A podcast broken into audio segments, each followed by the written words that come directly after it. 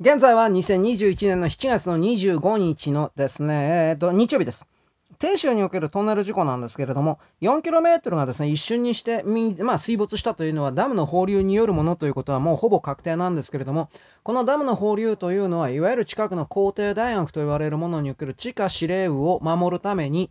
えー、っと、市民にですね、知らせずに緊急に行ったということらしいのです。これは本当かどうかわからないけどね。いわゆる上海バスの連中がこれをばらしています。まあ嘘かもしれません。でも多分おそらく本当だと思います。あの、その秘密基地と言われる人員が助かってるかどうかということに関する確認のためのドローンを飛ばしているということは中国そのものが、中国そのものが一応公開してます。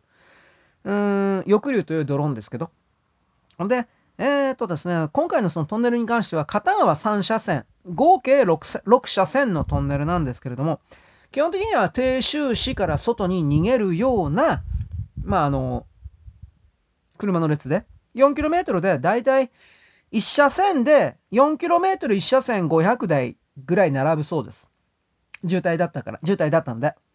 それがまあ単純に、えー、とですね、535、1500台。で、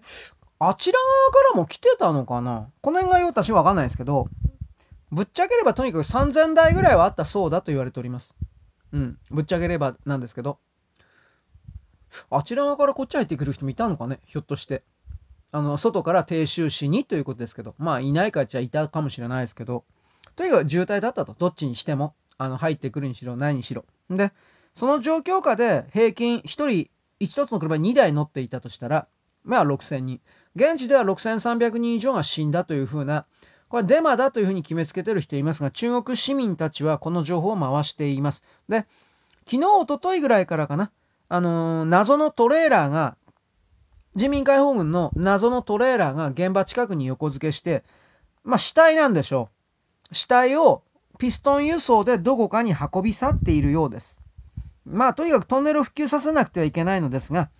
この夏ですから、ほっといたら、死体が腐って、そのまま伝染病の発生がはっきりとありますので、そうなるとですね、うーん、まあ、中国ですから衛生環境そもそも正直できてませんから、全土に何かが広がる可能性があるというふうにやっぱ見てるんじゃないかなと思います。で、今日の夜ぐらいの時点で、あの、あれらの広範囲な地域をという言い方をしますけれども、台風6号が上陸します。で、サイズがものすごく大きいまま上陸し、その侵入速度も遅いということが分かっており、えー、5日ぐらいとどまるんじゃない、強い勢力のままゆっくりと5日ぐらいあの辺の地域にとどまるんじゃないかとされています。だから、うーん、とんでもなく被害がさらに広がるんじゃないかなと私は想定しております。なぜならば、今回は低収支のことだけが話題になってますけど、情報空間に載せられてないけれども街が水没したというふうな、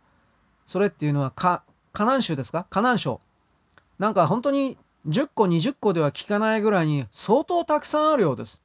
そして、このダムの放流によって、うん、トンネルが水没、半水没みたいなところも、やっぱり複数箇所あるようです。この辺がもうちょっと分かればいいんだ、いいの、いいんだけどな、被害のサイズが分かってると私個人的に思うんだけど、日本人の我々が想像する以上に今回の水害が上海から武漢にかけ、上海、北京から武漢にかけての水域と、あのー、水域という言い方をしましょうか、やっぱり。うん、こうが、長江系もなんか入ってきそうなんだけど、まあ、広範囲でとてつもない水害をですね、もたらすであろうということがもう今の時点で分かってるという、いろいろとですね、冷静な視点でここから出る情報を見てほしいと思います。まあ、それでも中国は侵略の動き一連をやめないですけどね、騙しとね、いろいろと。はい、よろしく。ごきげんよう。